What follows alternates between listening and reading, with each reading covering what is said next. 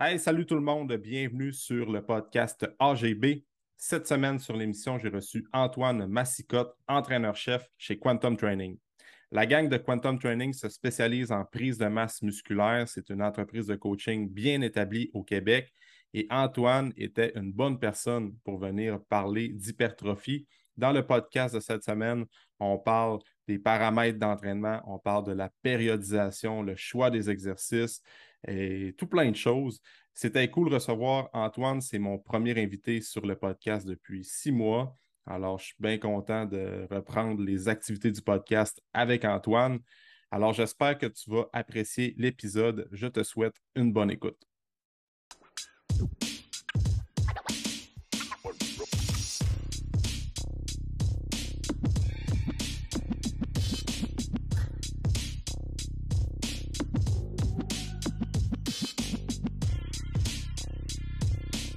Salut Antoine, euh, merci d'être sur le podcast aujourd'hui. Tu es mon premier invité depuis au moins six mois. Fait que euh, je suis content de t'avoir sur le podcast. Je suis content d'avoir un expert dans l'hypertrophie, dans la prise de masse. Euh, à toi, Antoine, tu travailles depuis un bon moment avec Quantum Training.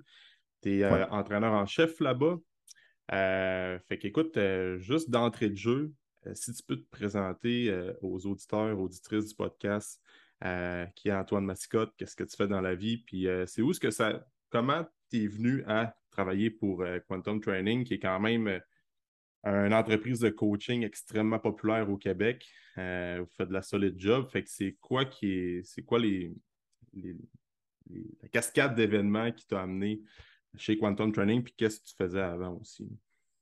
Ben, D'après ma part, merci de merci de, de, m'inviter sur ton podcast. C'est super gentil. Puis, euh, c'est tout un honneur pour moi. Puis, euh, c'est ça. En fait, pour ceux qui ne me connaissent pas, je suis en train d'en chez Quantum Training. Donc, euh, je suis ici à peu près depuis trois ans. Donc, depuis qu'on a fait le centre déménagé là, à Saint-Jean, avant, il était dans les locaux du, H2 là, à Blainville. Mm-hmm. donc, je suis ici à peu près depuis ce temps-là. Puis, en fait, c'est un peu drôle parce que j'ai mon parcours, finalement, il a commencé très, très jeune. Euh, pour ceux qui. Euh, j'ai tout le temps l'air un peu plus vieux que mon âge, donc euh, mais je ne suis, pas, très vieux à ce moment-là. Puis là, j'ai 24 en ce moment. oh shit, OK. Puis, mais c'est ça, ça fait à peu près 10 ans que j'ai commencé à étudier le, corps humain là-dedans. parce que. Puis c'est un peu drôle parce qu'il y a un moment donné, je regardais les formations que je devais faites. Je faisais comme une compilation de ça. Puis je me suis rendu compte que ma première formation, c'était Coach Export en 2012. Puis, euh, puis, à un moment donné, j'étais avec Jacob euh, aussi. Puis là, il m'écrit comme euh, écoute, je sais pas pourquoi, mais j'ai fait la formation en même temps que toi dans le temps, en 2012. fait que c'était un peu drôle de dire comme OK, j'avais, moi j'avais 14 ans dans le temps pour ma première formation. Tu sais, puis, Jacob, il y a quoi, 32? À peu près comme début de trentaine. c'était, drôle de, savoir ça. Tu sais. j'ai commencé assez jeune, tu sais, parce que finalement, comme en fait, ça, vient de mon frère et ma famille un peu. C'est-à-dire que mon frère commençait à s'entraîner, puis tout ça. Puis là, j'avais comme une scène de compétition avec euh, là-dedans. Puis euh, je me suis dit, OK, il faut que je dépasse mon frère, tout ça. Faut que j'en apprenne plus l'entraînement. Finalement, c'est là que j'ai comme découvert un monde. je vois une porte, puis je me suis rendu compte que finalement, comme, OK, wow, c'est vraiment passionnant ce monde-là. Tant au niveau de l'entraînement, de l'alimentation, euh, j'ai dérivé aussi dans, dans neurologie fonctionnelle, en posturo, tout ça. Puis, puis, finalement, c'est ça. Comme j'ai commencé à me former, j'ai commencé à travailler aussi dans un magasin de suppléments naturels ça, a été ma première job à vie finalement. Puis euh, mm. j'ai été quand même chanceux aussi que la, la, gérante dans ce temps-là me fasse confiance. À cet âge-là, tu n'as pas de temps de connaissance non plus dans ce domaine-là, c'était tellement complexe. fait que j'ai énormément appris dans ce domaine-là euh, au début, parce qu'il fallait que j'apprenne beaucoup. Mm. Euh, c'est un peu comme ça que j'ai développé mon amour pour, pour l'alimentation, la supplémentation, l'entraînement, puis la, santé en général. Euh, donc, euh, c'est ça, j'ai fait, euh, j'ai fait un paquet de cours là, au privé, dans le fond, des, formations coach expert, etc., là, dans le fond, là-dessus. Puis après ça, dans le fond, je suis rentré au cégep à l'université. J'ai fait quelques cours, finalement, je n'ai pas de bac ou quoi que ce soit. J'ai fait quelques cours, dans le fond, en, comme étudiant libre, dans le fond, pour en savoir plus sur la biologie, la chimie, etc. Là-dessus. Euh, puis euh, c'est ça, fait qu'entre-temps, dans le fond, moi j'ai commencé, un de mes premiers gros cours que j'ai fait, c'est euh, l'ostéopathie. finalement, parce que j'avais rencontré Matt Boulay, je sais pas, en 2000, 14, peut-être, il a fait une, une, conférence finalement. Puis je trouvais ça tellement intéressant, tout ça. Fait que j'ai comme un peu suivi comme qu'est-ce qu'il avait fait, comme l'ostéopathie. Euh, j'ai pas fini le cours, j'ai juste comme pris l'information là-dessus. Puis à un moment donné, j'avais comme, bon, étant jeune, j'avais un souci financier à ce niveau-là aussi. Fait que j'ai fait un choix. fait que finalement, j'ai été formé en posturo euh, peu de temps après. Euh, puis, euh, c'est ça, j'ai commencé à avoir des clients posturaux. J'ai commencé à travailler au Nergie Cardio aussi dans le temps. ça a été ma première job d'entraîneur finalement au, Nergie Cardio. En soi, je suis resté là près trois ans. puis j'ai bâti vraiment comme mon expérience terrain finalement. Puis je travaillais à mm-hmm. mon compte en même temps posturo. Donc, c'est un peu comme ça que j'ai développé mon expertise. Puis j'étais vraiment tout le temps autodidacte, là, sérieusement, depuis c'est ça, depuis que j'ai commencé à me former, euh, comme à 14 ans sur, l'être humain, j'ai comme tout le temps, à chaque jour, étudié quelque chose. Puis moi, c'est un peu mon, mon euh, ma méthode, c'est-à-dire que j'apprends une chose au moins par jour, que ce soit sur n'importe quel sujet, mais là, c'est pas pendant plus en entraînement, mais c'est vraiment tout le temps une chose par jour. Donc, je m'inscris comme à des, euh, des reviews finalement de littérature scientifique ou dans des groupes. Fait que je lis tout le temps comme une étude euh, ou un review d'études finalement, puis j'essaie de me faire une thèse là-dessus, puis j'ai discuté avec là-dessus. Donc, euh, ça, une fois par jour au moins. Donc, c'est vraiment comme ça que j'étudie tout le temps, puis que je reste à jour là-dessus. Mm-hmm. Euh, puis, c'est un peu ça. Fait que finalement, c'est ça, je travaille au énergie cardio, puis je travaille à mon compte, puis à un moment donné, Quantum fait une annonce comme quoi qu'il engage. puis dans ce temps-là, j'étais à Sorel. Donc, je viens de Sorel. Puis évidemment, comme Quantum, c'était à, Saint-Jérôme. Donc, au début, je envoyé mon CV, j'étais comme bon, tu sais, au pourquoi ils vont me prendre, mais euh, je ne penserais pas, puis tout ça. C'était juste comme un petit coup de tête. Finalement, je vais faire passer l'entrevue, puis euh, une couple de temps, finalement, après, là, ils ont décidé de m'engager. J'étais comme, OK, je ne m'attendais pas à ça. Euh, fait que finalement, c'est ça, j'ai déménagé, puis j'ai fait les moves. Fait que finalement, ça a été vraiment comme une, explosion aussi, Quantum, c'est-à-dire que on a vraiment grossi dans les dernières années, puis c'est tout le temps, tout le temps en développement. Mm-hmm. Fait que j'ai réussi quand même à monter les, les échelons finalement là-dedans, puis Donc, je suis rendu entraîneur-chef, puis c'est vraiment ça qui m'a poussé finalement à, venir chez Quantum parce que dans le fond, pour moi, ça venait vraiment rejoindre mes valeurs, c'est-à-dire comme vraiment l'expertise, la performance, euh, le partage, le partage des connaissances surtout. Donc, on est vraiment dans un milieu où ce que à chaque jour, on se forme, à chaque semaine, dans le fond, j'ai des coachings avec les coachs. Euh, donc, c'est vraiment une communauté, puis quand il y a un client qui vient nous voir, c'est vraiment comme OK, ben, on, prend le client et on travaille en équipe ensemble. Fait que si on a des mm-hmm. problématiques, c'est vraiment un, esprit d'équipe et de partage. Puis c'est ça qui m'a amené vraiment chez Quantum de dire comme OK, ben, je veux vraiment explorer ça là-dedans au maximum, puis de, mm-hmm. faire en sorte d'aider le plus de gens possible. Puis j'ai commencé l'entraînement pour comprendre ce que je faisais, puis d'améliorer mes, mes, euh, mes, mes résultats. Puis plus j'avançais, puis j'avais le goût d'aider les autres, finalement, parce que en fait, tu, découvres comment faire, puis tu as le goût d'aider les autres. Donc, euh, c'est un peu comme ça que j'ai été passionné d'entraînement finalement. Euh, puis c'est le fil en aiguille. Donc, euh, c'est un peu mon, parcours. c'est sûr qu'après ça, j'ai étudié ça en posturologie, j'ai fait les UIP, j'ai fait AFNR aussi aux États-Unis, dans le fond, c'est de la neurofonctionnelle. donc, j'ai beaucoup fait de cours en neurofonctionnel, puis j'ai été plus autodidacte, à savoir l'entraînement, en, nutrition, tout ça, de ce côté-là. Donc, c'est mon parcours. C'est intéressant. Puis, tu sais, justement, tout ce qui est de neurologie fonctionnelle, puis euh, de posturologie, euh, je sais que tu en fais un petit peu moins qu'avant, mais c'est quoi essentiellement que, que tu retires de ça aujourd'hui? Vu que tu es entraîneur-chef, tu es plus dans le domaine de la prise de masse musculaire, de l'hypertrophie, un peu plus muscu dans le gym. C'est quoi, quoi que tu retiens de, de ton parcours en posturo qui pourrait aider les gens euh, dans leur training, mettons. C'est sûr que, euh, écoute, c'est les fonds, la posturologie, tout part de là d'une certaine manière. Et puis, des fois, il y a bien des mauvais patterns de mouvement qu'on voit dans les gyms que euh, juste d'aller rencontrer des experts en posturologie, ça pourrait grandement les aider à avoir une meilleure mécanique de mouvement. C'est quoi les juste deux, trois cues comme ça que tu pourrais donner aux gens pour intégrer ben un petit peu plus la posture de façon générale, sans trop être poussé dans les concepts de de semelles et tout ça. Puis... Non, c'est ça. Ben, tu sais, la posture, pour moi, puis la neuro, c'est vraiment quelque chose qui explique. Qui, en fait, c'est une des choses qui pourrait expliquer certains, certaines problématiques finalement dans le gym au travers des mouvements ou au travers mm-hmm. de l'exécution du mouvement, puis même au niveau de, la performance finalement. Mm-hmm. Donc, euh, il y a beaucoup de liens à faire.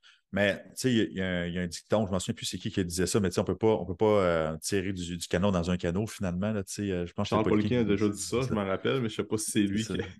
c'est ça. Mais tu sais, ça revient un peu à ce concept-là, c'est-à-dire que un des fondements en posturo, c'est de stabiliser le corps puis d'être plus en, équilibre. Euh, puis mm-hmm. quand je parle d'équilibre, c'est vraiment d'équilibre. Genre, exemple, on se met sur un pied, est-ce que tu tiens debout ou tu tombes? Euh, parce que, en fond, c'est Matt Boulet qui disait ça, il donnait cet exemple-là. Ben, finalement, exemple, tu es en retard pour prendre l'autobus, puis là, on est l'hiver, parce qu'au Québec, ils ont tout le temps l'hiver pas mal. Donc, il y a de la glace, puis finalement, là, tu cours, puis tu glisses une plaque de glace. Ben, à un moment donné, tu ne penses plus à prendre ton bus. Hmm. Tout ce que tu penses, finalement, c'est de ne pas tomber. Puis, dans le fond, l'équilibre, ça prime sur tout. Euh, puis, dans le fond, c'est aussi vrai en entraînement. C'est-à-dire que si tu as un déséquilibre, euh, que tu n'es pas stable sur tes deux pieds, ben, finalement, tu ne peux pas être performant. Et en plus de ça, ça a été quand même démontré que ça augmente le stress aussi. Donc, on va faire un parallèle sur le mode de vie et, euh, et l'alimentation, tout ça. Et en plus de ça, ça réduit aussi l'efficacité de la contraction parce que finalement, tu es juste en danger. Tu n'es plus en sécurité pour créer une contraction volontaire à ce niveau-là. Donc, euh, la chose que je peux dire aux personnes qui nous écoutent et nos auditeurs, c'est que ben, l'idée, c'est qu'il y a une chose à faire qui va être vraiment bénéfique pour les performances, c'est d'avoir un meilleur équilibre. Mmh. Euh, puis il y a quand même beaucoup de recherches là-dessus qui se fait, c'est que euh, plus on a, en fait, meilleur l'équilibre est, on va se dire, bon, OK, on va être plus stable sur le squat, euh, sur le deadlift, sur le shoulder press, tous des compound movements. Mais c'est aussi vrai sur les exercices plus isolés comme le leg extension, le press, le kill. Euh, donc, parce qu'en fond, il y a un transfert d'équilibre sur, euh, ben, fond, un transfert de la stabilité sur des exercices qui sont isolés, isolés aussi, puis sont plus stables déjà. Donc, puis ça, il y a la recherche là-dessus. Donc, c'est intéressant de dire, OK, on ne gagne pas juste sur les gros mouvements, mais on va gagner aussi sur les petits mouvements qu'on est capable justement de se pousser un peu plus loin, puis on a un meilleur recrutement de muscles aussi. Donc, pour l'hypertrophie, ça fait vraiment sens d'augmenter notre équilibre de tous les sens. Et c'est quelque chose qu'on peut entraîner vraiment facilement, en fait, à la maison, avant le gym, dans la l'épicerie, peu importe. une des façons, c'est juste de se mettre sur un pied, le genou barré, puis on garde un équilibre. Puis on fait juste faire en sorte qu'on est challenge là-dessus. Donc, euh, ça, c'est une chose que je recommande à tout le monde de faire l'équilibre. Ça ne coûte rien. Euh, c'est super simple, puis on peut le faire partout, c'est super accessible. Donc, euh, il y a plusieurs étapes à, avoir un bon équilibre, mais l'idée, c'est de trouver une position, que ce soit sur deux pieds, donc un pied, un, un avant de l'autre, par exemple, donc le talon aligné devant la deuxième orteil. Donc, ce serait par exemple une des étapes. Vous allez voir si vous faites juste ça, euh, vous allez comme branler d'un côté puis de l'autre. Puis après ça, dans le fond, on pourrait comme faire juste une augmentation de la difficulté finalement. Donc, on se met sur un pied, par exemple, les yeux fermés. Donc, on, peut faire ça à l'infini. Mais juste mm-hmm. travailler son équilibre, ça va être vraiment transférable sur tout ce que vous faites dans votre vie et aussi au niveau, euh, au niveau de l'entraînement. C'est, euh, c'est, pas moi qui le dis, c'est vraiment la littérature comme noir et blanche. C'est vraiment solide. Donc, ça, c'est la première chose que je dirais, d'avoir plus d'équilibre. Et la deuxième chose, c'est sûr que là, c'est un peu plus touché, euh, mais c'est les, yeux puis la coordination eux main, je pourrais placer ça comme ça.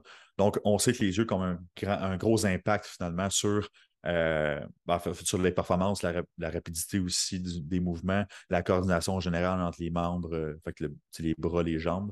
Donc, euh, c'est aussi pour les sportifs, ceux qui font des sports comme les distances, les perceptions de distance aussi. Donc, si, jamais vous jouez comme au basket, au hockey ou peu importe, tout ce qui demande une manipulation d'objets extérieurs au corps, va, dans fond, les exercices de yeux vont grandement améliorer finalement votre performance. Euh, puis après ça, dans le fond, il faut faire, faire un professionnel pour faire ça parce qu'il y, a des choses qu'il ne faut pas faire avec les yeux aussi. Il faut vraiment se faire mm-hmm. évoluer. Mais rien qui vous empêche de travailler finalement la coordination main, par exemple. Donc, juste un exemple, ça serait de jongler. Euh, qui pourrait être vraiment, euh, ça pourrait améliorer sérieusement la, coordination main. Donc, mm-hmm. ça, ça pourrait être très, très, très bon. Puis on sait, finalement, c'est extrêmement transférable sur des, sur des mouvements au gym. Donc, si jamais vous faites un bench press, puis, exemple, vous voyez que la barre ne reste pas droite parce que vous avez un pivot, tu sais, comme la barre, il y a un côté qui, est plus bas que l'autre, finalement, juste d'améliorer votre coordination main, ça va vraiment améliorer euh, votre performance là-dessus. Donc, euh, vous allez gagner sur l'hypertrophie puis votre performance aussi en termes de, force là, aussi, puis de puissance. Donc, euh, ça, ça serait vraiment les deux, les deux, les deux key points que je pourrais te donner sérieusement pour, pour les gens qui ma foi, qu'est-ce que j'ai appris en posture qui, est mm-hmm. vraiment plus transférable à l'entraînement, puis qui est accessible à tout le monde. Ouais, c'est c'est une question comme l'équilibre, sérieusement, si vous faites ça trois fois par jour, à 30 secondes, vous allez voir une, grande, une grande euh, amélioration là-dessus.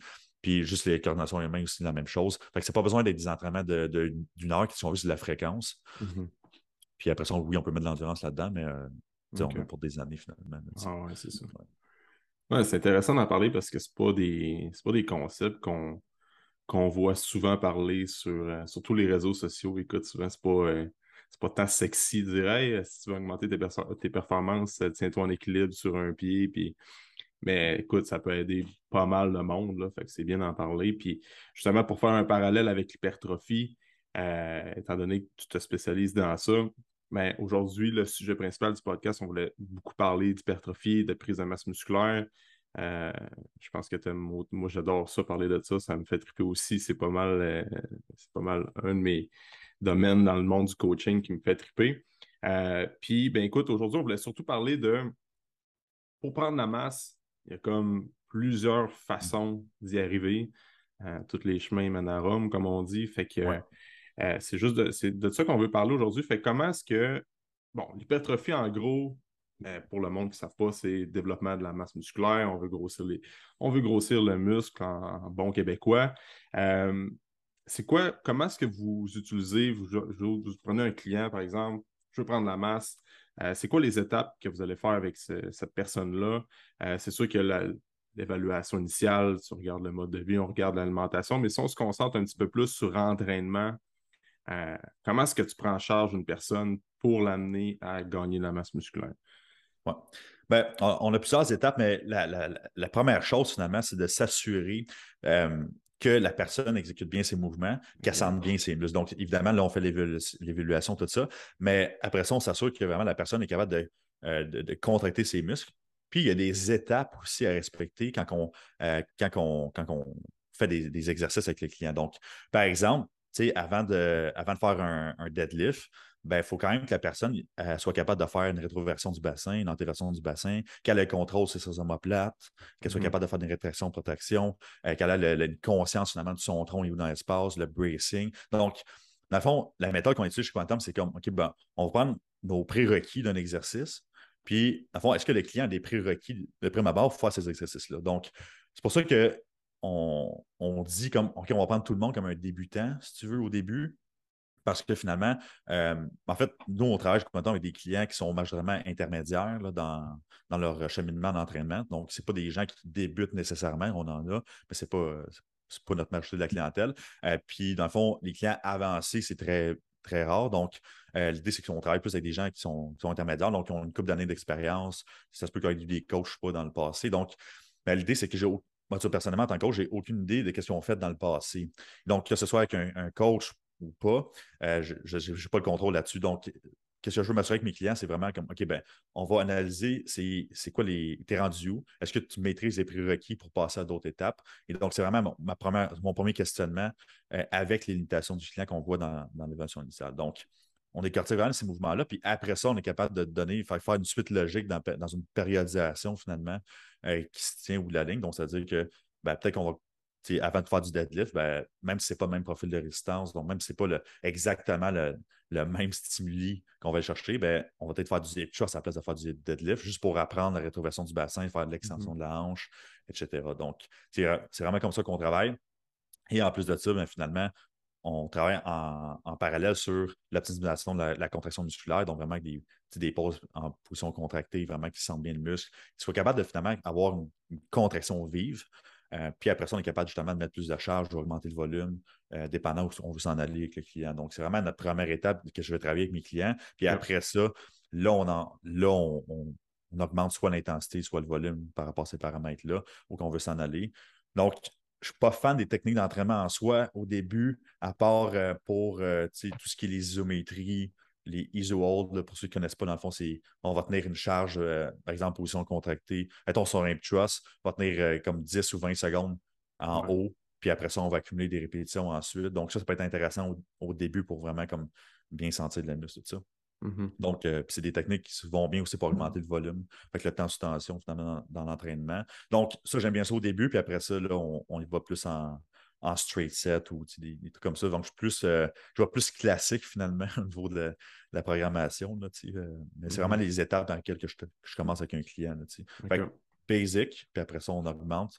Euh, puis je suis vraiment comme étape par étape parce que finalement, qu'est-ce que je vois, c'est que des fois, on, en, tant, que coach, on veut mettre de la variété, on veut que le client aime ça, on veut que, ça aille plus vite. Puis des fois, on skip des étapes. Fait qu'il faut revenir en arrière. Puis une fois qu'on vient en arrière, ben, finalement, c'est comme on a perdu un peu notre temps.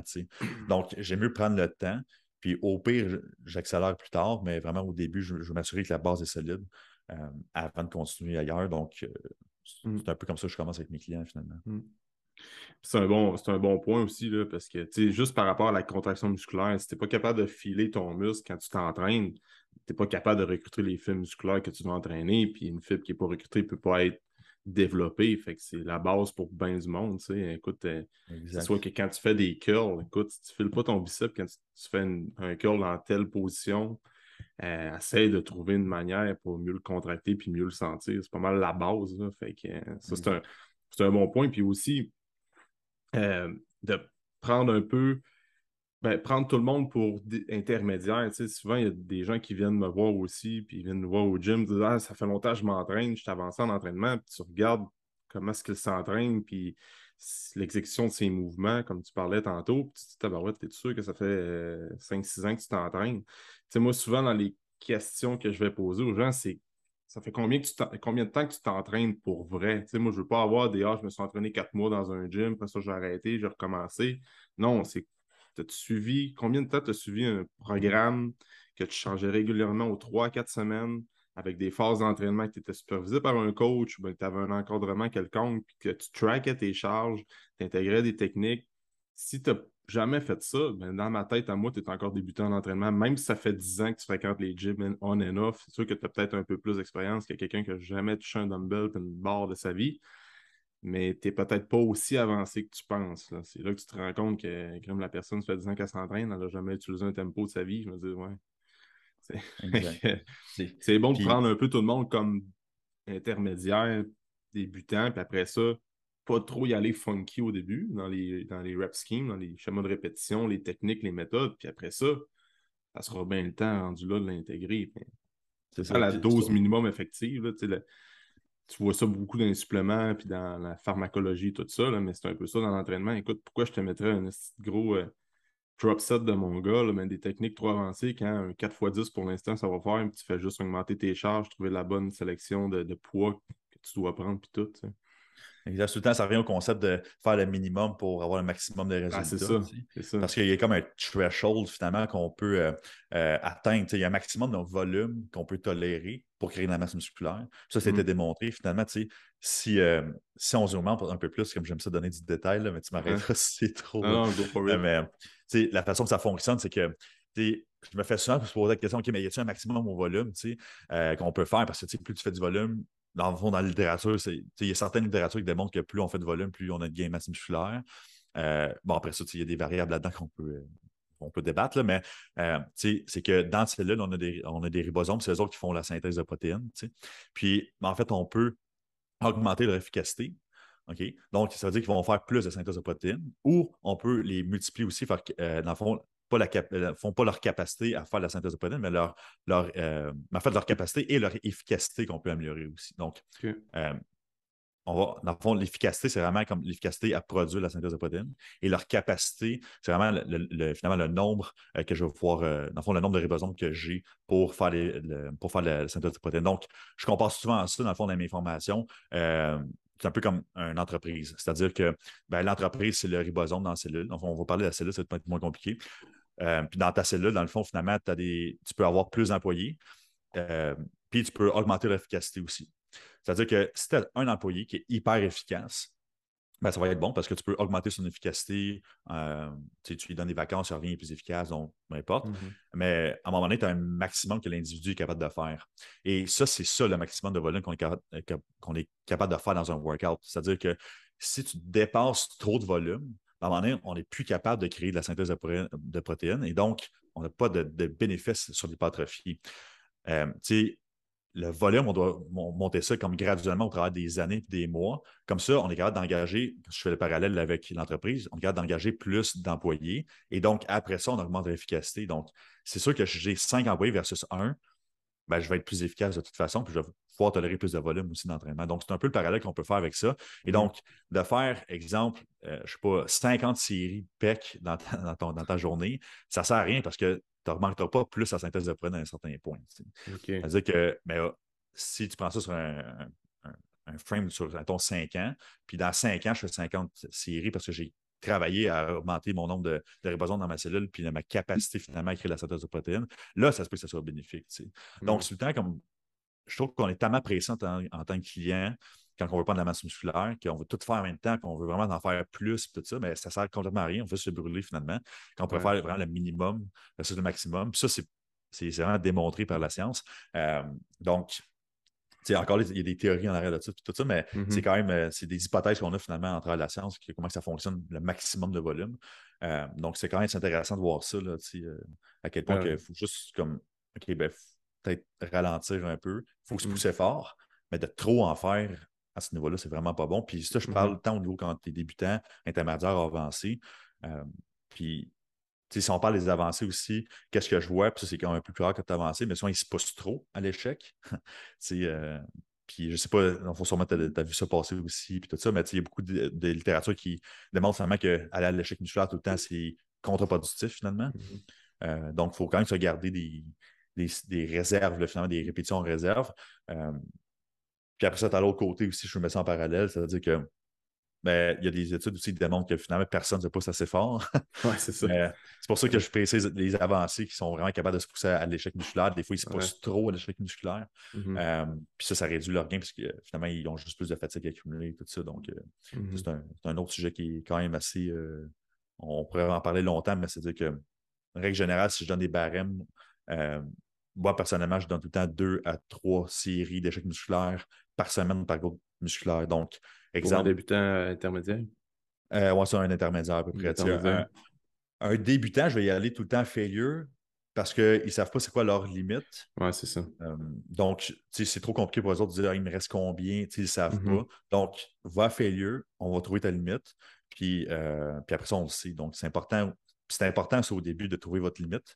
Parce que le failure, je pense, en fait, la plus grande utilité d'un failure set, donc un tiré d'échec musculaire, c'est de savoir qu'on est rendu. Pour moi, c'est vraiment ça. Parce qu'il n'y a pas plus de bénéfices à, l'hypertrophie, mais on peut savoir où on est rendu par rapport à notre maximum, notre maximum de charge qu'on est capable de lever ou de, volume qu'on est capable de tolérer. Donc, ça a son utilité de dire comme finalement que c'est beaucoup plus précis de dire que OK, ben, j'étais à une série de mon euh, une répétition de, de l'échec musculaire, c'est dur à dire des fois.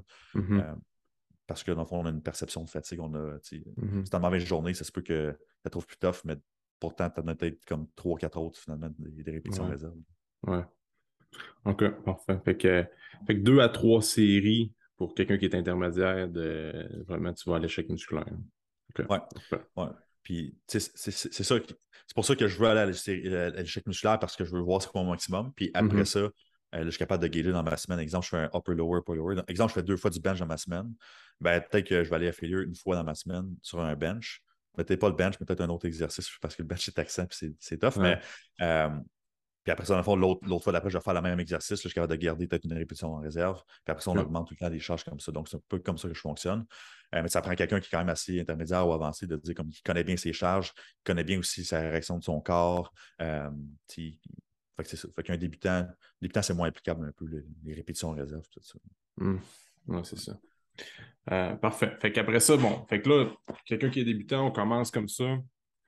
Euh, bonne analogie, by the way, avec les entreprises puis euh, les employés. Écoute, c'est, ça reste que c'est, je l'avais jamais vraiment vu comme ça. c'est, juste faire un parallèle aussi avec les gens qui prennent des produits anaboliques. C'est, justement la synthèse de protéines est tellement augmentée, fait qu'ils ont encore plus d'employés qui sont encore plus efficace qu'un bon employé, si on veut. Fait que là, c'est là que tu te rends compte qu'ils sont capables de prendre, de tolérer du volume à mort, puis sont capables de faire des trainings extrêmement longs, puis récupérer, puis le lendemain être capable de presque faire le même training, puis de mettre la même charge. Fait que ça peut-être un peu, mais, Ça te permet de faire plus, finalement. Tu sais, une porte de faire plus. Mm-hmm. Mais, mm-hmm. Ça ne veut pas dire que tu travailles moins fort, par exemple.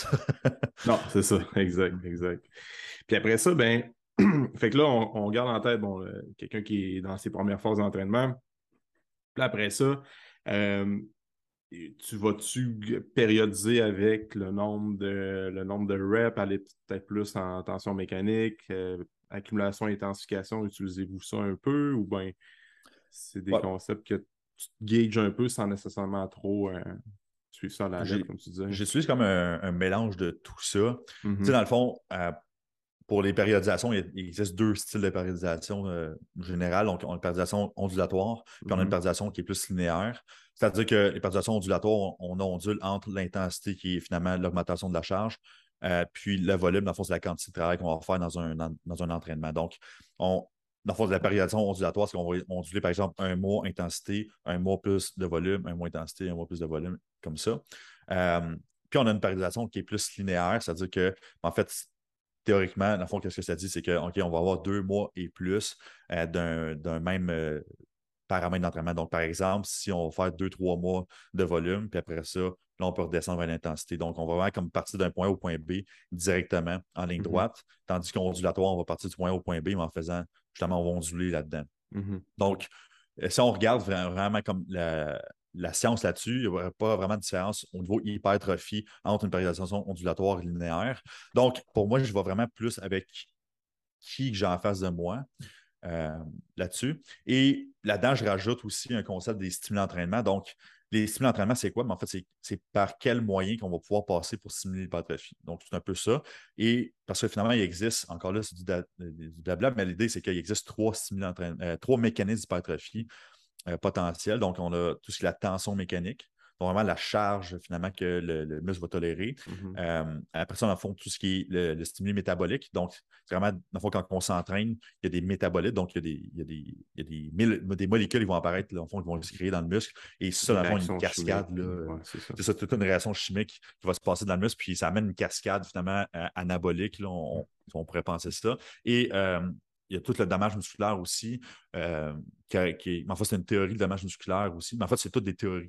Mm-hmm. Euh, donc, ce serait les trois mécanismes d'hypertrophie. Euh, en 2022, aujourd'hui, on pense pas mal clairement que c'est que finalement, enfin presque juste la tension mécanique qui mène à l'hypertrophie, parce que finalement, le métabolique, en fait, c'est parce qu'on ne peut pas dissocier rien. on ne peut pas isoler la tension mécanique. Parce que quand tu as de la tension mécanique, tu vas avoir un stress métabolique en même temps, pareil, tu sais, fait que c'est ça. Puis tu vas avoir du dommage parce que, exemple, aussi, ouais. mettons, tu prends un bench, bien sûr qu'il y a plus de tension, c'est en bas. Mais qu'est-ce qui augmente le dommage musculaire aussi? C'est les pauses en partie étirées. Donc, là, est-ce que c'est le dommage? Est-ce que c'est la tension qui augmente? Ou est-ce que c'est l'augmentation métabolique qui, augmente aussi en pause étirée? Donc, c'était comme un peu le bordel là-dedans. Donc, c'est difficile d'isoler euh, exactement qu'est-ce qui mm. cause l'hypertrophie. Mais on est capable quand même d'isoler la chose là, avec des paramètres des petits tests. Donc, la littérature pointe un peu plus vers euh, la, tension mécanique.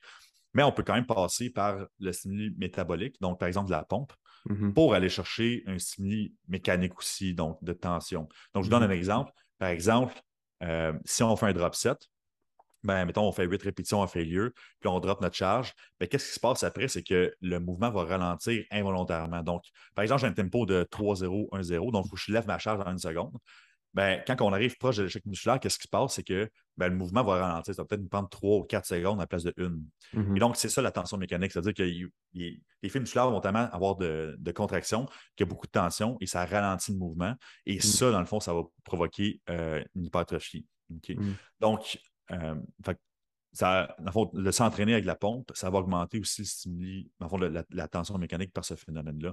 Euh, mm. donc, c'est quand même intéressant de voir ça. Donc, les stimuli d'entraînement, c'est un peu ce que je veux dire avec ça, c'est qu'en en fait, il y a plusieurs chemins pour arriver à Rome. Donc, euh, quand on parlait un peu plus tôt avant de partir du podcast, c'est-à-dire que finalement, peu importe ce que tu fais, si tu t'entraînes proche de l'échec musculaire, tu vas avoir une hypertrophie en soi. Mm moi, qu'est-ce que je me pose comme question? C'est, en fait, comme je l'ai mentionné plus tôt, c'est quoi le minimum que je peux faire pour gagner le maximum d'hypertrophie et mm-hmm. où est-ce que ça me demande le moins de fatigue? Parce que, dans le fond, moi, je ne veux pas être fatigué dans ma vie tous les jours. Tu sais, quand je finis un workout, je ne veux pas être barré toute ma journée. Je veux quand même fonctionner dans ma vie. Je veux, avoir mon cerveau pour travailler. Donc, euh, c'est qu'est-ce qui me permet de faire en sorte que ça me coûte le moins cher je suis capable d'être le plus efficace là-dedans. Donc, moi, c'est vraiment ce qui m'intéresse quand je, je parle d'hypertrophie. Parce que finalement, comme on pourrait s'obstiner sur des choses, on pourrait débattre sur plein de sujets, de dire Ah non, ça c'est la meilleure technique, non, ça c'est ça la meilleure technique, c'est des haute reps, des boss reps, c'est telle chose, telle chose. Mais finalement, il n'est pas là le débat. Le débat, c'est qu'est-ce qui est plus efficace dans un temps particulier au mm. niveau du coût que ça coûte. Euh, donc, moi, c'est ça euh, qui, m'intéresse. Et donc, euh, et donc c'est pour ça que toute la périodisation au niveau des stimulants d'entraînement. Donc, on a plusieurs stimulants d'entraînement qui existent. Donc, on a le stimuli euh, métabolique, les stimuli mécaniques. Donc, on pourrait diviser ça en, différentes, euh, différents chemins aussi, mais on ne rentre pas trop en détail là-dessus, on, on, va mettre tout le monde. Puis, euh, on a tout ce qui est le neural, finalement, donc tout ce qui est la, prise de force, finalement. Donc, on peut diviser ça en trois stimuli comme ça aussi. donc, on peut onduler, puis on peut périodiser avec ça de façon linéaire ou ondulatoire. Donc, c'est-à-dire que de façon linéaire, par exemple, on pourrait commencer avec un stimuli métabolique avec un client au départ. Donc, c'est-à-dire plus de pompes, plus de reps. Donc, évidemment, il va aller chercher ce failure aussi. Euh, donc, ce n'est pas mauvais pour un débutant. Et on sait que dans certains cas, au niveau du stimuli métabolique, on va augmenter les sensibilité d'insuline, ça va réduire l'inflammation, euh, c'est moins stressant, ça demande moins de récupération. Donc, mmh. on est capable de faire des changements aussi au niveau du mode de vie pendant ce temps-là. On est mmh. capable de faire des changements aussi au niveau de l'alimentation, d'incorporer des bonnes habitudes de vie. Donc, ça, pour un mmh. débutant, c'est quand même assez intéressant d'aller là tout de suite. Et après ça, on pourrait juste dériver vers quelque chose qui est plus mécanique, donc c'est-à-dire des répétitions modérées, là, fait entre 18 à 12, par exemple. Euh, donc, là, vraiment, stimuler, en fond, l'hypertrophie pure et dure. Et après ça, dans le fond, exemple, dans 3-4 mois, là, on va chercher une phase de plus de force pour augmenter sa force, augmenter sa coordination intermusculaire. Mm-hmm. Euh, donc, ça peut être une périodisation linéaire, donc ça fait super bien. Donc, on passe du volume puis plus intense à la fin, en, mettons, exemple, 4 mois, mm-hmm. mais en suivant aussi des stimuli euh, d'entraînement. Donc, ça, ça peut être euh, mm. une bonne idée. Ou on pourrait faire sortes de choses aussi au niveau ondulatoire, c'est-à-dire qu'on peut faire partie métabolique, neurale, mécanique. Ça va être un peu plus avancé, ça demande plus d'adaptation. Donc, chez les débutants, je préfère linéaire parce que c'est plus, euh, c'est plus comment dire, ben, on, s'attend à, un résultat particulier, on, sait à quoi s'attendre finalement au niveau mmh. de ce résultat-là, et c'est plus doux en soi au niveau des changements. tandis qu'en ondulatoire, je trouve que ça demande plus d'adaptation. Et donc, mmh pour moi, ça demande quelqu'un qui est plus avancé puis qui connaît mieux finalement euh, l'entraînement en soi, puis sa contraction musculaire, comment quelle est sa récupération, tout ça. Donc, il connaît mieux son corps en soi. Euh, donc, linéaire débutant, euh, linéaire aussi, plus chez les athlètes proches de leur compétition. souvent, je vais utiliser. En fait, dans la majorité des cas, je trouve ça plus facile de travailler comme ça. c'est plus prédictible de toute façon aussi. Et mm-hmm. chez, les, chez les avancés, euh, ou dans les off-season, et tout comme ça, je travaille plus ondulatoire euh, pour garder les acquis. Donc, ça va un peu mieux de garder les acquis sur une présentation ondulatoire. Parce qu'exemple, si on fait de la force, puis là, tu ne touches pas à la force avant cinq mois, ben, ça se peut comme tu as perdu les acquis, tu as gagné dans cette phase-là. Tandis que quand mm-hmm. tu fais du ondulatoire, tu retouches plus souvent à même stimuli. Donc, mm-hmm. c'est plus facile de garder les acquis de ce sens-là. Donc, c'est un peu la différence entre les deux que je vais utiliser. Euh, fait que j'utilise les, deux dépendant des cas puis des mm-hmm. phases, mais c'est pas mal les, les phases que j'utilise finalement. Non, c'est intéressant. Tu sais, le stress euh, métabolique, sachant qu'il y a bien du monde qui commence un suivi avec nous autres, ben, par la prise de masse musculaire, mais souvent il y a comme une recomposition corporelle à faire. Fait que les gens veulent prendre la masse, mais ils veulent souvent perdre un peu de gras en même temps. Fait que le, stimuli plus métabolique, c'est bon pour ça. parce que des fois, tu vas faire un petit peu plus de des fois, tu peux faire un peu plus de volume, tu peux maximiser un petit peu plus la pompe musculaire. Les gens, généralement, un peu plus chaud, dépensent un peu plus d'énergie par rapport à de la force. Fait que, comme tu dis, il y a plein de façons de le voir. on pourrait s'ostiner longtemps aussi sur OK, euh, y a-t-il une meilleure technique d'entraînement que d'autres? Puis il y a une grosse partie aussi que euh, c'est comme tu dis, tout le monde a un peu une vie en dehors du gym. Puis à un moment donné, c'est que la périodisation sur le long terme, oui, c'est efficace pour certaines personnes, mais si tu vois que, c'est comme moi, ma, tranche d'âge de gens que j'entraîne, c'est beaucoup de monde entre 30 et 40. Puis euh, entre 30 et 40, c'est là que tu. es la vie professionnelle prend peut-être un petit peu plus de place, il y a des promotions à job. Après ça, bon, ben, les gens ont comme des kids à la maison. Euh, les nuits de sommeil, c'est pas tout le temps euh, des, nuits complètes, tout ça. Fait, que c'est là, des fois, que tu te rends compte, OK, la personne veut prendre la masse, mais à quel point je vais la drainer avec son workout? C'est comme tu disais tantôt, c'est quand tu finis de t'entraîner entre deux clients, mais ça te tente encore d'avoir du jus pour finir ta journée, puis d'après ça, d'arriver chez vous pour être toasté. Fait c'est ça, comment est-ce qu'on peut tirer le maximum d'effet avec une dose euh, dose minimum, si on veut. Là. Puis, il y a une analogie que j'avais écoutée dans un podcast maintenant avec Joe Rogan, c'était le coach de GSP, puis il parlait de la, force du fermier, si on veut. dans le sens qu'un fermier, souvent, c'est sûr que là, ils utilisent de plus en plus d'équipements, qui sont un peu plus sédentaires qu'avant, si on veut, malgré qu'ils ont tellement des modes de vie intenses, mais mis à part ça, c'est que tu voyais quelqu'un qui eux autres, ils forcent à tous les jours. Ils prennent des balles de foin, ils déplacent ça.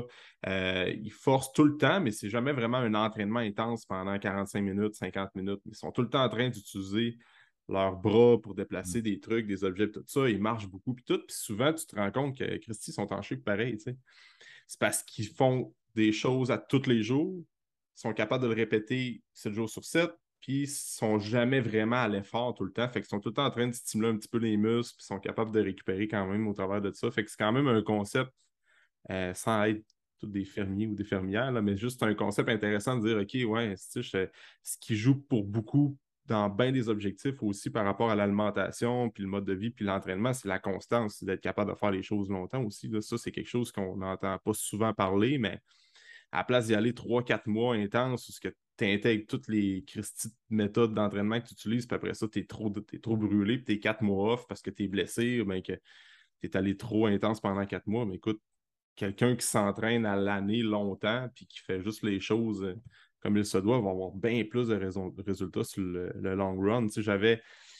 Récemment, j'ai comme. J'ai ouvert mon gym, puis tout, puis il y a du monde que. Il y avait comme, euh, sont comme. Ils ont arrêté de leur suivre une couple d'années, ça peut-être 4-5 ans de ça, puis pour X raisons, ils ont arrêté, puis ils sont revenus après.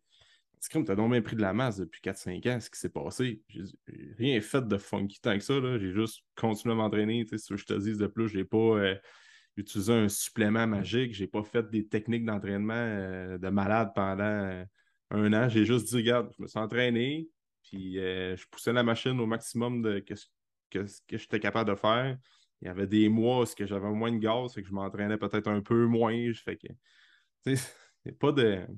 Il n'y a pas, de recette miracle. comme tu dis. C'est ça. ça revient tout le temps comme au principe de la constance. Plus tu fais quelque chose souvent, longtemps, de façon constante, ça va t'amener à quelque part. Ça va te donner un résultat. Puis c'est pour ça mm-hmm. que on parlait de périodisation et tout ça, mais sérieusement, quand on parle de day-to-day, est-ce que je périodise euh, à un an d'avance zéro?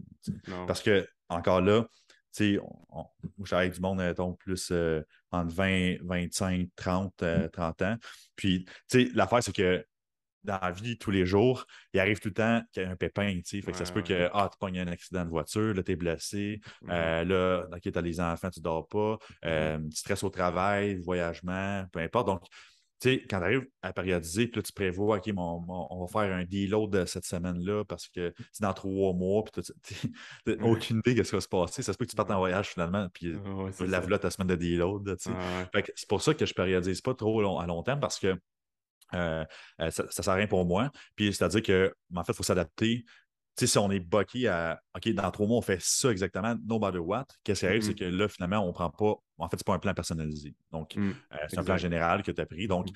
pour moi, c'est super important de, justement d'avoir des suivis avec un coach, de dire comme OK, bien, présentement, qu'est-ce qui se passe? Et là, on va adapter ton entraînement en fonction de ça.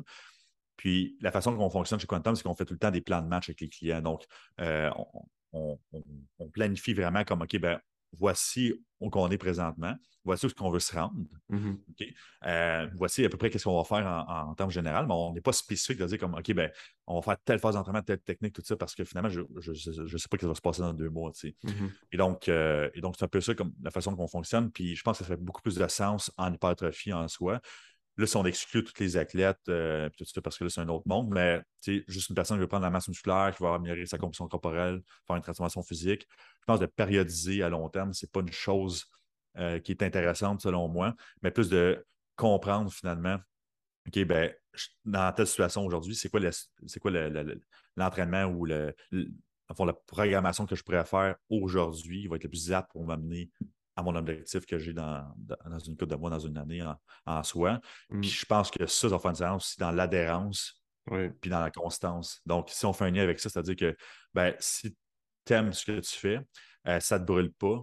Parce que ça, c'est souvent quelque chose qui. Euh, tu sais, un client, en fait, ce que j'ai vu pour, pour l'expérience, c'est un client qui, abandonne ou qui lâche l'entraînement. C'est parce que ce n'est pas tout, le monde qui est passionné d'entraînement non plus. Mais si on a des dents d'entraînement et on arrête de s'entraîner, c'est souvent parce que l'entraînement ne fitait pas avec notre mode de vie. Exact. Donc, si l'entraînement est trop dur, puis à chaque fois tu faisais des journées de jambes, parce que tu en avais deux fois semaine, tu étais claqué bien raide, puis ça te prenait trois jours à récupérer, ben c'est ça que ça ne tente pas trop de t'entraîner parce que tu te dis, OK, ben là, à réunion, euh, réunion à job, ben, je n'aurai plus de concentration, ça ne marchera pas, fait que je vais skipper mes jambes. Là, tu ne t'entraînes pas, tu n'as pas le sentiment d'accomplissement, là, tu ne te sens pas bon. ça, ne te tente plus, c'est une boule qui est une roue qui tourne, à savoir comme OK, ben, je vais juste arrêter de toute façon parce que ça ne donne rien. Mmh. Euh, donc, je pense que, puis un peu le rôle d'un coach, c'est ça aussi de s'assurer que, présentement, tu es dans telle situation, donc on va faire telle, telle chose. Euh, puis ça, ça va justement, dans le fond, la personne va sentir, euh, va sentir fière de l'avoir fait aussi, avoir des résultats, puis avoir gardé la conscience à long terme. Puis c'est ça qui, c'est ça qui est bénéfique, à long terme aussi. Donc, euh, c'est super, super important de ah prendre en compte tout ça. ouais. Ben, moi, je pense que c'est la chose la plus importante, de, de comprendre la personne, puis de, tu donnais l'exemple de, faire des jambes? La personne, c'est la première fois qu'elle travaille un premier mois avec toi, elle n'a jamais fait de training de jambes de sa vie, puis tu t'en mettre deux leg day par semaine. Parce que c'est important. Puis oui, je suis bien d'accord que, point de vue, euh, faire des jambes deux fois semaine, c'est bon parce que tu as plein de bienfaits à développer tes jambes, savoir avoir un transfert au niveau du haut du corps et tout ça. Mais Christy, la personne n'a jamais fait, elle n'a jamais trippé faire des jambes. Ce serait-tu un bon deal commencer à faire un leg day une fois semaine? Puis ou à la limite le diviser dans sa semaine. Tu, intègres des exercices de jambes à l'occasion pour qu'elle prenne le goût et qu'elle reste motivée. Parce que la job d'un coach, c'est garder les, gens qui viennent au gym motivés. Puis comme tu dis, il y a vraiment beaucoup de monde qui n'aime pas tant ça que ça, l'entraînement, dans le sens que oui, ils aiment ça, mais ils viennent parce que c'est leur seule, euh, leur seule activité physique, ils veulent prendre leur santé en main, puis ça passe beaucoup par la musculation pour bien du monde. Puis mais souvent, les coachs, on a tendance à penser que nous autres, on tripe à, lire des articles, on, tripe à essayer des méthodes, des techniques, puis tout ça, mais la grosse partie des gens qu'on rencontre dans notre bureau, ça les fait, ça les fait triper, là, mais écoute, euh, c'est pas des gros passionnés, puis t'as pas besoin de. Euh, fait c'est juste de prendre ça en compte, c'est extrêmement bon. Tu regardes des fois des, gens d'affaires, ils ont comme 30 minutes pour s'entraîner. Fait qu'écoute, euh, souvent, il faut qu'ils repartent à une réunion après. Fait faut que tu prennes ça en compte. Puis il faut que tu sois. La job d'un coach, c'est comme tu dis, si la personne, après deux, trois mois, a perd la motivation parce qu'elle pour X raison, ben, on a une partie du blâme à prendre là-dedans parce qu'on n'a pas assez compris à personne. Puis on n'a pas fait de quoi qui était euh, personnalisé pour elle. Tu sais, c'est. 100%. J'ai tout fait un peu l'erreur quand on programmait. Moi, je, je me rappelle, je ne sais pas si tu connais les systèmes d'entraînement, Stéphane Cazot, puis tout. Moi, je, suis vendu ça, j'adore ça pour, pour moi personnellement. Euh, pour bien des clients trip au bout, mais il y a des gens qui à un moment donné disaient Écoute, je t'ai curé de faire tout le temps le même genre de setup, puis tout. On dirait qu'ils ont comme perdu goût à l'entraînement. Mais moi, ça me fait triper. Je dis non, mais c'est comme ça que tu devrais fonctionner. Tu auras des gains autant en force, en hypertrophie, puis c'est super bon pour le développement athlétique. Mais tu sais, la personne dit Ouais, mais moi, c'est pendant une phase d'entraînement ou deux, c'est correct, mais après ça, si on dirait que je fais tout le temps la même affaire, j'aime moins ça. Fait que c'est à moi de dire, OK, écoute, on va scratcher un peu la périodisation puis adapter. parce que moi, quand je périodise, c'est un peu comme tu dis, c'est que j'ai des, des plans sur. J'en ai des plans d'entraînement et des plans de périodisation qui sont établis sur plusieurs années. Mais quand j'arrive dans mon fichier client, je vais comme j'ai mon plan, OK, peut-être dans un an, si tout va bien, puis il n'y a aucun imprévu, puis la personne tripe au bout, OK, on va la suivre, la, périodisation, aucun problème. Il faut être capable de dire pendant euh, deux, trois mois, la personne a moins de motivation, elle est plus occupée au travail, elle peut juste venir deux fois semaine, trois, ben Kim, scratch tout ça, puis on, adapte. Là, fait que... C'est ça. Parce que, tu sais, comme, il y a, tellement de façons d'amener comme un résultat chez un client. Puis, tu sais, que ce soit, tu sais, on donnait l'exemple de deux fois semaine de jambes, tout ça. Ben, OK, bon, est-ce qu'on peut faire des jambes toutes les, toutes les fois qu'on s'entraîne, mais comme un exercice ou deux? Puis ça, c'est super bon pour les débutants, tu sais, mettons, quand on parle de débutants, parce que finalement, ben, plus, plus on fait de volume par workout, plus c'est taxant sur le système. Et donc, là, il y a plus de risques de compensation, on prend des mauvaises habitudes, tout ça. Donc, ça ne sert à rien non plus. Tu sais, qu'on est bien mieux de OK, on va switcher le volume de jambes à travers la semaine. Donc, ça fait temps un peu, mais tu es bien plus efficace à le faire. Mhm. Euh, puis après ça, là, moi, c'est la façon que je fonctionne en périodisation, c'est-à-dire que je, donne moins de volume par groupe musculaire par entraînement au début, mais je, fais plus de fréquence. Puis plus ça va, plus je mets du volume par groupe musculaire par entraînement, mais moins de fréquence. Donc, parce que mhm. ça demande plus de récupération. Donc, plus tu es avancé, euh, à un certain point, tu fais plus de volume par groupe d'entraînement. Euh, par, entraînement finalement, mais moins de fréquence. Puis là, on alterne tout ça, mais ça, règles de base que, que, j'ai. Et donc, Mm. euh, et donc c'est ça, ça, ça revient vraiment euh, à dire ça. Puis après ça, il y a tout l'aspect des répétitions, des. souvent, je me fais dire, OK, ben, c'est quoi qui est le meilleur pour gagner la masse musculaire puis transformation physique? Si tu, OK, ben, tu sais, il y a le mythe de dire comme on fait des hautes répétitions pour perdre du gras versus des basses répétitions pour gagner de la masse musculaire. Puis ça, c'est encore là aujourd'hui. Il y a- il y a tellement de littérature là-dessus qui dit que finalement, comme tu fasses des hautes répétitions, des basses répétitions, revient au même pour l'hypertrophie. La seule différence, c'est que les basses répétitions, ça serait mieux pour la force. Après, puis les hautes répétitions, c'est mieux pour l'endurance en soi. Euh, c'est que la, la différence. Mais si tu veux prendre la masse musculaire, peu importe ce que tu fais, ça va Ouais. marcher. Ouais. Euh, sais, puis, euh, c'est ça. Il y en a un, qui coûte plus cher que l'autre. Donc, c'est ça qui m'intéressait. Puis, je me Mhm. fais souvent dire comment, pourquoi tu fais jamais de, donner des hautes répétitions? Parce que je, je fonctionne beaucoup avec des, des plus basses répétitions, finalement, pour mes, mes clients. C'est rare, je monte en haut de 15 reps. OK. En moi, le fond, il y a des exercices spécifiques aussi, donc des step-ups, ça, je monte plus haut, mais c'est rare que je vais donner du 30 reps de leg press. là, sais. Donc, euh, que tu sais, l'idée de ça, c'est parce que ça augmente trop la fatigue. OK? Puis aussi, c'est désagréable. Donc, ça brûle tellement que c'est le cerveau qui lâche, puis c'est pas le muscle. Mm. Donc, Surtout quand sur tu lèves leg press. ça, c'est surtout sur le leg press ou le leg extension, c'est comme ça. Ouais. Fait que, tu sais, quand tu arrives sur le squat, c'est pratiquement impossible d'arriver à l'échec musculaire sur le squat parce que tu vas compenser.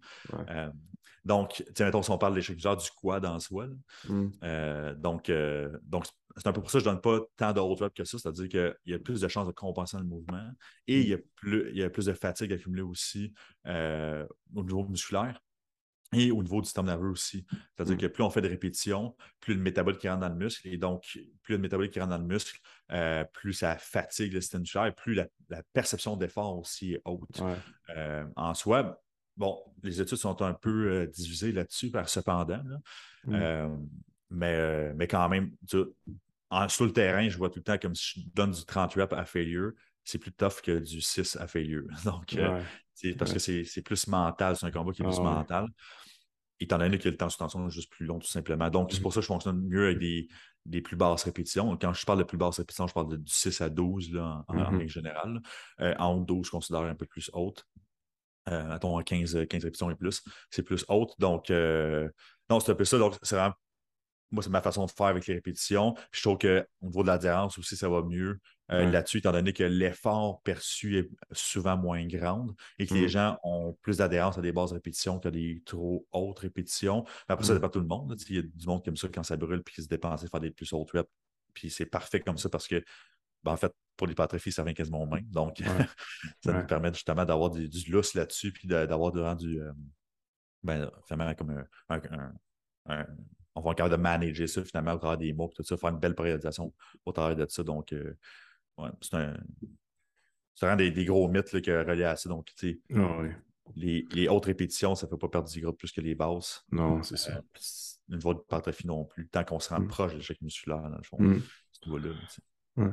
L'hypertrophie, c'est entre 1 et 50 reps, si on veut. Euh, on entend entre 1 et 100, tu sais, mais, mais un- ça, c'est quand même. Ouais, je je, je l'avais pas vu nécessairement comme ça, mais en même temps, ça fait bien du sens. là, mais c'est vrai que, écoute, quand tu programmes un 3 x 50 reps au leg press, ton leg extension, ben de un, tu vas jamais vraiment, c'est comme la, la, la taille qui casse avant. Puis c'est pas tout le monde qui a le luxe de tout le temps s'entraîner en privé avec un coach, ben avoir des partenaires d'entraînement. Tu sais, La vie va tellement vite que, mettons, moi-même, quand j'ai un 3 x 50 avec mon gym body versus quand je fais 3,50 tout seul, ben, c'est Pas en même, pas en même game. là. C'est sûr qu'il y en a un que je vais vraiment être all-in, puis l'autre, ben, OK, 3,50, euh, 3x50, je vais me garder un peu de, un peu de, De, rep en réserve. Ben, je ne pousserai pas trop à la machine. Fait que, euh, dis-toi que si un coach est de même, ben, la personne, le client de Vanzo, t'es pas mal, pas mal le même aussi. Fait que, C'est ça. écoute, c'est intéressant, ça. Puis comment? les gens ne s'entraînent pas assez fort non plus, tu sais. Ouais, ça, c'est un. Ouais, tu en as parlé, c'est vrai, ça. fait que- tu sais, fait qu'exemple, tu donnes 50 reps, puis les gens ne s'entraînent pas assez fort. Ouais. à quel point il est vraiment affilié à 58, à quel, à quel point il est proche de ses répétitions Ouais. effectives finalement, versus s'il pourrait prendre un 8 répétitions. Donc, tu sais, 8 répétitions, pour moi, 6 à 8, c'est comme le sweet spot, c'est-à-dire que c'est assez lourd pour stimuler la tension mécanique. Mhm. C'est euh, pas trop long non plus pour dire qu'on euh, la technique d'entraînement Ouais. change, puis on a quand même une bonne, une bonne technique, une bonne capacité de contraction. Donc, Mhm. pour moi, 6 à 8, c'est- c'est bon, mais encore là, de faire tout le temps de 6 à 8, là, tu t'adaptes. Et donc, Ouais. il faut que tu changes. Donc, euh, donc c'est pour ça qu'il y a une périodisation. Ça... Ah bonne périodisation de programmation, c'est intéressant là-dessus. Puis, ouais, puis il y a une étude populaire, puis je me rappelle pas trop euh, de quand date l'étude, puis les chiffres exactement. Là, je suis vraiment pas bon pour retenir les stats, mais essentiellement, je pense que testait, il y avait un nombre X de participants, ils prenaient un 10 ARM, je pense, ou un truc comme ça. Je sais pas si tu as vu ça passer, mais puis il se rendait compte qu'il y a vraiment un gros pourcentage des participants qui n'étaient même pas prêts d'avoir d'aller vraiment chercher un 10 rep max. Je pense qu'il y avait genre 19 euh, répétitions en moyenne de plus. il y a 9 répétitions de plus. ouais, c'est ça. C'est ça. Puis, puis ça, ça, on pourrait en parler, c'est une des erreurs les plus. Moi, je trouve que ça, ça n'est une autre erreur que le monde font souvent, c'est que on, on, utilise une application pour tracker les charges, fait que tu vois vraiment tout ton historique de charges que tu avais auparavant. Puis la sélection des charges à l'entraînement, écoute, là, comme tu dis, autant que le monde peut. Euh, il y a une certaine partie de la population qui vont comme trop pousser, mais il y a encore une plus grande partie de la population qui vont vraiment pas. Euh, dans un 6 RM, 8 RM, 10, 12 RM à la limite aussi, ils sont pas. La charge est juste pas adéquate. rarement trop lourde. Euh, souvent, c'est comme. C'est ça. Il manque un peu de d'intensité dans le workout. Là, fait que... Ou elle est trop lourde, puis ils font pas ça comme du monde aussi. Ben, c'est ça, exact. Elle est trop lourde, mais là, pas de tempo, mauvaise exécution de mouvement, fait que ça, c'est pas mieux non plus. Exact. Mais...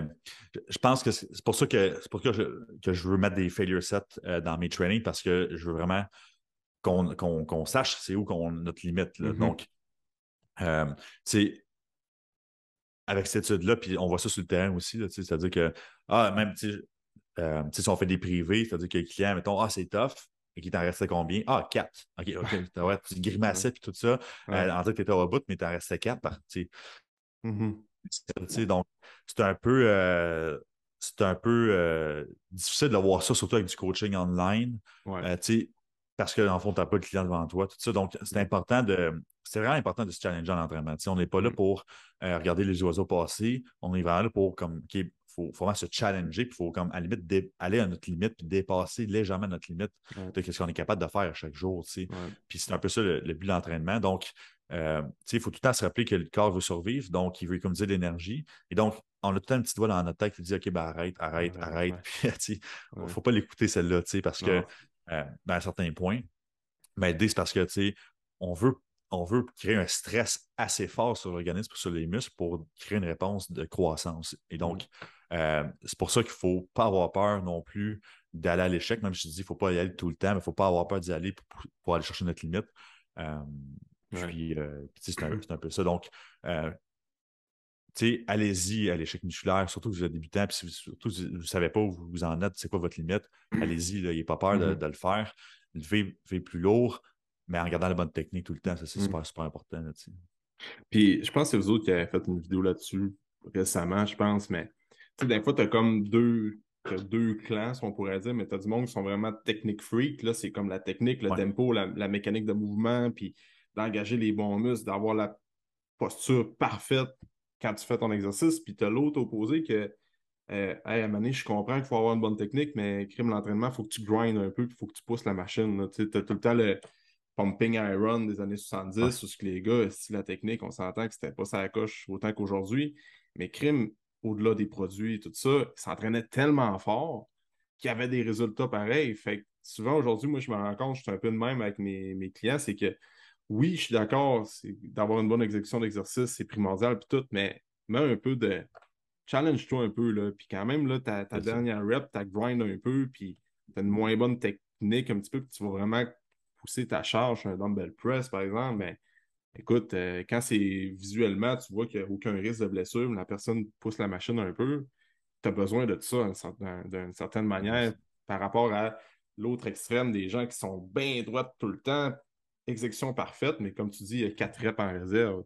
Ils sont, sont vraiment pas au maximum. Oui, tu vas avoir des gains, mais écoute, tu as besoin de rejoindre un peu les deux dans quel monde. C'est ça, il y a un sweet spot entre les deux. Puis souvent, qu'est-ce qu'on voit, c'est qu'il y a du monde qui suivent tellement bien les tempos, tellement la technique parfaite, puis il ne veut pas dérager de ça, que finalement, tu regardes la progression de charge, est nulle. Donc, il y a zéro progression de charge dans le mois. Puis c'est là le problème. Mm-hmm. On a besoin quand même de. C'est correct de ouh, qu'on mm-hmm. la, la rep passe en moitié mm-hmm. euh, pour justement comme OK, ben, comme j'ai prouvé à mon corps que j'étais dépassé ma limite, donc, prochain workout, normalement, je vais être un peu plus fort, puis prochain workout, l'autre, puis l'autre le mois d'après. Donc, on a Mhm. besoin de se challenger un peu plus, Mm. une fois de temps en temps, pour dire comme là, c'est le temps d'augmenter mes charges. Même si ma, Mhm. ma technique n'est pas s- A1 ou euh, mon tempo, à la place d'être un 4-0-1, c'est un 2-0-1, peu importe. À un moment donné, c'est là que, pour pouvoir progresser nos charges, on a besoin de lever plus de charges, point. Ouais, donc, puis j'ai vu une recherche là-dessus, j'en ai pas vu plus, j'en ai pas plus, plus que ça. Je pense que, cas, j'ai pas tout vu non plus, là, mais j'en ai vu une passer, euh, puis qui comparait finalement comme le Mind Muscle Connection versus euh, la charge, simplement, de bouger une charge du point A au point B. Et euh, c'est une étude en 2016, je crois, puis euh, je me souviens bien, on fait ça pour le leg extension puis le bicep curl. Euh, puis dans le fond, c'est ça. Fait qu'il y a un groupe, dans le fond, euh, qui faisait du bicep curl, du leg extension, euh, vraiment même muscle connection. Donc, la charge était moins grande, mais vraiment de se contracter, à squeezer le muscle, à contracter au maximum jusqu'à temps d'arriver à failure. Et il y avait l'autre groupe, même exercice. Euh, puis c'était des gens entraînés aussi, donc c'était pas des gens qui n'étaient pas entraînés.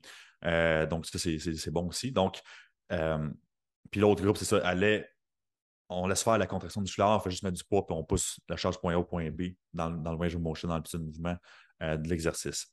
Donc, ils ont comparé l'hypertrophie qu'il y avait entre les deux. euh, puis, dans le fond, l'étude a démontré que finalement, le même muscle connection avait une action supérieure sur l'hypertrophie que juste lever une charge au point A au point B. Et donc, ça, on peut expliquer ça euh, à l'aide de la physiologie. Donc, comment que ça marche le, le muscle? C'est-à-dire que, en fait, la contraction musculaire est volontaire. OK? Donc, dans le fond, la façon dont ça fonctionne, c'est qu'on a des idées motrices. Donc, on a notre cerveau, ça passe dans. Il y a un influx nerveux qui passe dans le nerf, puis après ça, ça va dans le muscle avec des unités motrices qui, en fait, qui turn on le- les muscles. Donc, ça, c'est de façon volontaire qu'on peut activer ça. Donc, si on vraiment se concentrer sur notre mind muscle connection à 100% ben, on active beaucoup d'unités motrices, donc on active beaucoup de fibres musculaires, et donc, c'est eux autres qui vont gérer la tension qu'on met. Si on fait juste prendre une charge X, puis là, on pousse, euh, puis on, se contracte, enfin, on focus pas sur la contraction musculaire, ça se peut que notre activation des unités motrices soit un peu diminuée. Et donc, là, on a peut-être moins d'hypertrophie à ce niveau-là, étant donné, étant donné qu'on a moins de fibres musculaires engagées. Ceci dit, après ça, euh, on pourrait débattre que, ben, en fait, si tu prends une charge tellement lourde que tu n'as pas le choix de recruter des unités motrices, euh, ça va faire la job pareil. Donc, Mhm. après ça, là, c'est pas moi qui ai fait l'étude. Donc, euh, puis dans les études, c'est jamais parfait parce qu'il y a, il y a ça de. Tu sais, il y a tellement de. de, de- de- Variables à de considérer, possibilités de variables. Ouais. Donc, c'est dur à isoler, mais euh, c'est un peu ça les deux camps. Donc, il y a un camp qui vise vraiment comme OK, on squeeze, on contracte, puis laisse faire la charge. Puis l'autre camp qui dit OK, ben, on va juste prendre tellement de charge qu'on n'aura pas le choix de contracter du muscle de toute façon. Ouais. Et donc, la technique, on s'en balance un peu. Mais je pense que c'est juste de faire le sweet spot entre les deux. C'est-à-dire Mm. que est-ce qu'on peut garder une bonne technique pour justement préserver, euh, préserver dans le fond, euh, dans le fond, réduire les risques de blessures? Donc, d'un. Et ensuite de ça, de maximiser la, la contraction musculaire. Mais de prendre une charge qui est assez lourde, ça ne donne pas le choix non plus de contracter du Ouais. muscle. Donc, pour moi, c'est vraiment un sweet spot. Mhm. C'est-à-dire que je vais avoir une bonne technique, je vais avoir une bonne capacité de contraction. Donc, c'est pour ça que, en fait, tous mes clients, on passe par des phases de capacité de contraction, puis que je m'assure vraiment que je suis assez sticky là-dessus de dire comme tu es capable de contracter ton muscle ou pas? Mais à un moment donné, que quand on arrive proche de la failure, c'est bien correct si ton dos arrondit un peu sur le deadlift, c'est bien correct si euh, tu grindes un peu ta rep sur le bench press, puis tout ça. Mhm.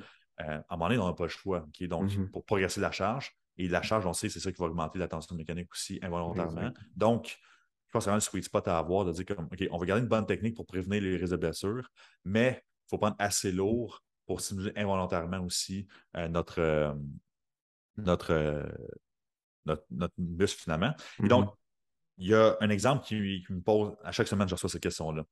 Comme, tu vas souvent tu vas- poser la question, mais mettons sur un, un Romanan deadlift avec la barre, fait qu'un un barbell RDL, Ouais. souvent, dans le fond, on est capable de mettre, mettons, quatre plates de chaque barre, puis il y a capable de faire le mouvement, OK? Mais on ne sent pas pantoute nos ischios et nos fessiers, tandis qu'on pourrait juste mettre comme deux plates, puis là, à tabarouette, là, j'ai 100 au max. Donc, je prends-tu quatre plates, je prends-tu deux plates? Ben, personnellement, je pense qu'on on est mieux de prendre moins lourd cet exercice-là, par exemple, de focuser vraiment sur la contraction. Euh, parce qu'il y a plus de chances de compensation. Donc, euh, ça, c'est quelque chose que j'enseigne dans mes formations tout le temps que l'hypertrophie, en fait, en hypertrophie, quand on gagne la masse musculaire, il ne faut pas laisser le corps euh, le choix de compenser. Ouais. Donc, tout sur les gros mouvements de compound, donc le Romanan deadlift, le squat, le deadlift, le shoulder press, le dips, le chin tout ça. Si on veut gagner de l'hypertrophie, il faut être capable de justement mettre l'attention aux bonnes places, donc sur le muscle qu'on veut viser.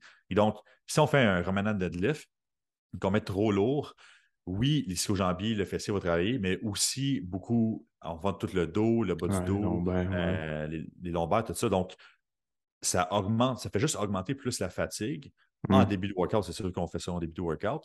Et donc, si j'augmente la fatigue en début d'entraînement, ben, tous les autres exercices que je vais faire par la suite vont écoper. Et donc, mon tonnage total, le tonnage, c'est vraiment le volume, dans, le fond, la quantité de charge que j'ai levée dans mon, dans mon entraînement va diminuer. Donc, ça, ça va diminuer mon hypertrophie. Donc, c'est pour ça que j'aime mieux qu'on sente un muscle, qu'on prenne le plus haut possible, mais qu'on sente bien le muscle travailler pour maximiser l'hypertrophie parce que ça réduit la fatigue en général sur le système. Puis on mm-hmm. est capable justement après ça d'isoler plus les groupes musculaires. Donc, moi, c'est vraiment ma méthode euh, qu'on étudie chez Quantum aussi. Mm. Je pense que c'est celle qui fait plus de sens entre le, le même muscle connection de dire qu'on ne prend pas l'autre, on focus juste sur la contraction musculaire et l'autre côté, finalement, euh, du spectrum, c'est-à-dire comme OK, on prend juste l'eau puis on, lève la charge du point A au point B. Mm-hmm. Ça, pour moi, c'est trop coûteux en termes d'énergie. Et l'autre, il n'y a pas assez de, charge. Donc, ça prend vraiment comme le sweet spot de dire, comme je reviens à mon exemple de tantôt, qu'est-ce qui est le moins coûteux puis qui va me donner le plus de résultats. Mm. Mm. Ouais, c'est intéressant, c'est vrai. Exact. Puis là, on parle hypertrophie. Fait, quand on, parle développement de la force, c'est un autre game. C'est ça, le développement de la force, on s'en balance. Là. On veut juste faire le plus possible. Puis pour le côté athlétique aussi, c'est-à-dire que côté athlétique, on veut quand même chercher l'explosivité, euh, mm-hmm. la, puissance. Donc, on ne veut pas focuser sur le, la, le muscle connection. De toute façon, le même muscle connection, si on focus juste à contracter du muscle, ça va augmenter le nombre de métabolites étant donné que ça va brûler. Euh, mm-hmm. puis on pense, donc ça va réduire la charge qu'on va pouvoir mettre. Donc le but, c'est justement, si on fait du powerlifting ou la, performance en soi, on ne veut pas penser, on veut juste lever. Donc mm-hmm. on lève tout simplement. Donc là, on va être plus de, de l'autre côté du spectrum, c'est-à-dire qu'on veut mm-hmm. plus lourd. Ouais, c'est ça. Puis écoute, on pourrait faire un podcast complètement différent avec le développement de la force. C'est tellement d'autres concepts à considérer. Exact. C'est tout un autre monde de l'entraînement, si on veut. Euh, au mm. niveau des, des paramètres d'entraînement, finalement. Mm-hmm. Puis souvent, ben, les deux, un va pas sans l'autre. On pourrait, comme justement, tu as besoin d'hypertrophie pour générer de la force. Tu as besoin d'être plus fort pour créer plus d'hypertrophie. Fait, c'est. Ben, écoute, euh, c'était quand même cool. Je parlais de tout ça avec toi. On est quand même assez. Euh, on est resté général, mais on est allé quand même assez loin dans certains concepts. Je pense que les gens vont aimer ça. T'entendre parler, Antoine, sur comment est-ce que vous manipulez les, différents paramètres d'entraînement pour amener une hypertrophie. Puis là, on a parlé, écoute, j'aurais parlé encore de ça deux heures avec toi parce que c'était intéressant, puis c'est tellement un monde complexe. Puis, puis même à ça, on a parlé uniquement entraînement, puis on n'a même pas abordé le monde de la nutrition, la, des protéines, puis tout. Fait que c'est juste pour montrer aux gens qu'il euh, il y a plein d'affaires à considérer, mais en même temps, on peut tellement rentrer dans les détails, mais c'est le big picture au travers de tout ça qui compte vraiment. Fait que. Exactement. comme la. Qu'est-ce qu'on a besoin de faire, finalement, c'est juste la pointe du iceberg. Mais si on veut comprendre, il faut regarder en dessous de l'eau et dire comme OK, finalement, c'est un monde. Là, donc, ouais, c'est ça, exact. Monsieur, madame, tout le monde qui s'entraîne n'a pas besoin de comprendre ça finalement parce qu'il suit le plan. Mais si vous êtes un coach puis qui écoutez, c'est sûr que vous devez comprendre ce qui se cache en dessous de ah. l'eau parce qu'il euh, y a tellement de facteurs qui vont influencer évidemment la pointe en haut. Donc, euh, oui, c'est ça. Puis tu sais, souvent, c'est la job d'un coach, c'est de comprendre tout ça, tout ce que dans le iceberg en dessous de l'eau. Mais après ça, c'est tout mettre, euh, marcher tout ça pour donner ça au client pour que ce soit le plus simple, le plus facile à comprendre. Parce que la personne en avant de nous autres, elle veut juste des résultats, elle veut juste bien faire les choses. Certaines personnes, c'est des geeks, là, puis ils aiment bien ça comprendre, là, mais pour pas mal de monde, ils veulent juste dire regarde, je vais aller faire mon training, mon privé avec toi, puis assure-toi que tout est bien euh, bien paramétré, puis je vais pousser de la fonte, puis après ça, je vais retourner à mes occupations le reste de la journée. C'est ça. tu des résultats ou pas? Ça revient à ça souvent. exact, exact, exact. Euh, écoute, Antoine, euh, moi, ça me fait plaisir de te inviter pour un autre podcast éventuellement. on pourra jaser de, de n'importe quoi d'autre par rapport à l'entraînement. Je pense que ça va être intéressant. en attendant, où est-ce que les gens peuvent te suivre, toi personnellement, puis euh, les liens avec euh, Quantum Training pour rentrer en contact avec vous autres? Oui, donc, euh, dans le fond, j'ai ma page Instagram, dans le fond, vous pouvez me rejoindre. Donc, c'est Coach Antoine Barampa QT. Et dans le fond, sur la page de, Quantum Training aussi, dans le fond, tout est, tout est là, dans le fond. On, a des vidéos explicatives d'informations. On a aussi, chez Quantum Journey, pour ceux qui ne connaissent pas, on a des. Enfin, on est un, institut de formation aussi. Donc, mm. on, fait des formations en salle que, j'enseigne avec, avec mon équipe.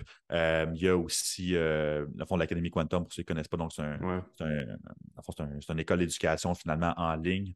Euh, à ce niveau-là. Euh, donc, euh, il y a pas paquet d'informations à, à, cette page-là. Donc, c'est comme ça pour nous rejoindre. sur notre Facebook aussi pour la page de Quantum Training à ce niveau-là. OK, parfait. Ben, comme d'habitude, je vais mettre les liens là, dans, la, dans la description du podcast. Donc, merci d'avoir été là aujourd'hui, Antoine. C'était vraiment cool. Puis, merci, un plaisir de reprendre ça. Yes.